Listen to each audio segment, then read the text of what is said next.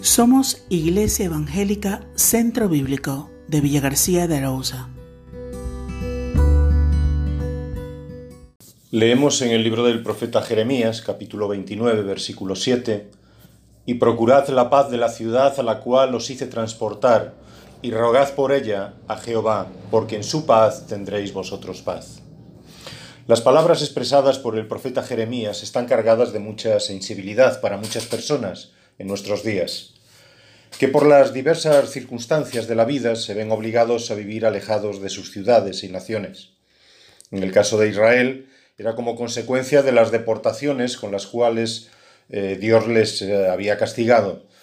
En el presente, las crisis sociales, humanitarias, las necesidades de empleo, etc., continúan promoviendo las migraciones masivas.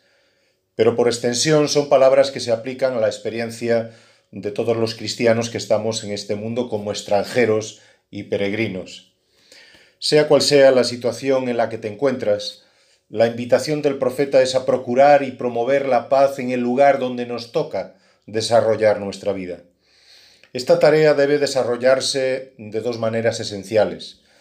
En primer lugar, el profeta dice que procurad. Literalmente es un término que habla de predicar, proclamar, esforzarse por aportar la paz al entorno por medio de las palabras y acciones. En muchas ocasiones la queja invade el recuerdo de lo que ha tenido que ser dejado atrás y el descontento anida en el corazón y las palabras. Sin embargo, ahí donde Dios te ha permitido establecerte, tienes que ser un instrumento de paz y bendición. En segundo lugar, rogad literalmente ser un mediador, en este caso entre Dios y la sociedad en la que has sido dejado, para que la paz de Dios lo inunde todo. Ser personas que atraigan la bendición de Dios para todo su entorno, que proclaman la reconciliación con Dios. Esta es la responsabilidad que se nos encarga. Finalmente, el profeta nos da una razón para involucrarnos en ser agente de bendición y paz en donde estemos porque en su paz tendréis vosotros paz.